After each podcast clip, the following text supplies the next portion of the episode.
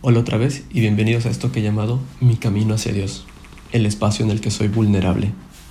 Una noche de verano, de esas en las que salía a tomar café y caía la noche, iba caminando con una amiga hacia su casa.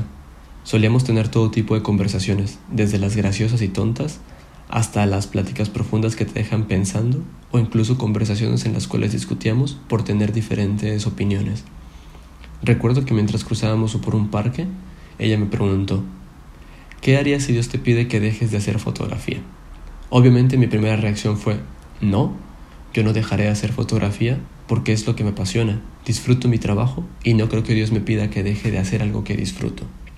Pasaron unos meses, yo seguía buscando empleo, ya que como les conté la vez pasada, al inicio de la pandemia me quedé sin trabajo, así que oferta que salía yo aplicaba, sin importar fuera en Madrid o en alguna otra parte de España.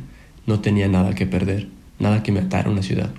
Yo solo quería conseguir trabajo en mi área, pero por más que enviaba mi currículum, nunca me respondían ni para un suerte para la próxima. Así pasaron semanas, y cada día yo más desesperado. Los ahorros se me empezaban a terminar. Un día, hablando con un amigo fotógrafo, le conté mi estrés que ya estaba cansado de no hacer nada, tener los días llenos de nada que hacer. Así que me sugirió hacer sesiones a intercambio con modelos y maquilladoras para no estresarme y poder seguir creando contenido y mantener las redes sociales con actividad, ya que es algo que las agencias o empresas se fijan mucho. Así que eso fue lo que hice. Me pareció una buena idea. Llegué a casa, hice un post en un grupo de Facebook y voilà. Aparecieron más interesados en colaborar de lo que me imaginaba. Empezamos a organizar las sesiones y yo estaba feliz. Feliz porque volvería a tener actividad, tal vez no pagada, pero ya no estaría solo encerrado en casa sin hacer nada. La siguiente semana ya estaba planeada. Sesiones lunes, miércoles y sábado. Pero los planes de Dios eran otros. Al principio no los entendí, por estar cegado a una pasión, a un deseo. La sesión del lunes fue cancelada por la modelo solo dos horas antes de que iniciara, así que la maquilladora y yo tuvimos que regresar a casa, sorprendidos porque no sabíamos qué había pasado. La chica solo nos había cancelado así, de la nada, sin explicación alguna. Al siguiente día por la noche, la modelo del miércoles me escribe para decirme que le habían hecho la prueba del COVID y había salido positiva. Así que nuevamente tuvimos que cancelar la sesión del miércoles. Ya iban dos sesiones canceladas de tres. Solo quedaba esperar que el sábado todo saliera bien. Llegó el sábado e iniciamos con la sesión. Maquilladora, modelo, yo, el clima, todo perfectamente coordinado.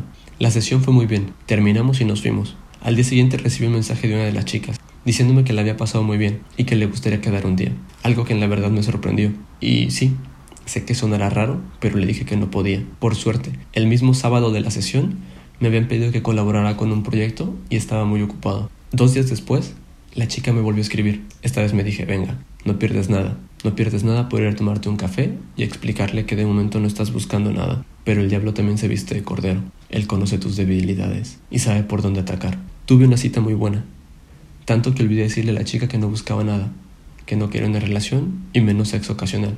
No es algo que siga deseando. Llegué a casa y la chica me volvió a escribir, diciéndome que se la había pasado genial, que volviéramos a salir. Y claro, yo también me la había pasado muy bien. Así que, ¿por qué no seguir conociéndola? Volvimos a salir una semana después. Esta vez yo era consciente del riesgo que corría al jugar con mis debilidades, así que decidí hablarle a una buena amiga, a Nabil, y contarle que tendría una cita que por favor a las nueve de la noche me llamara y me recordara que debía volver a casa. Llegué a la cita en el lugar acordado. La chica se veía hermosa, elegante, sexy. La miraba y no podía creer qué chica tan guapa me había invitado a salir. Pero como les dije antes, el diablo sabe vestirse de cordero. Y a pesar de que la chica vestía elegante, su cuerpo marcaba una silueta que provocaba que mis ojos se fijaran en sus pechos y su cadera. Esa noche tuve un gran conflicto por prestar atención a sus ojos. En verdad, Luché por no ver esa silueta bien marcada que su ropa me mostraba. Por suerte y la gracia de Dios, no caí en tentación. Al verme atraído tan fuertemente por su cuerpo, decidí que era hora de irme. Durante mi camino en el metro, no me la quitaba de la cabeza. Y al llegar a casa pude darme cuenta de lo que Dios me había querido decir.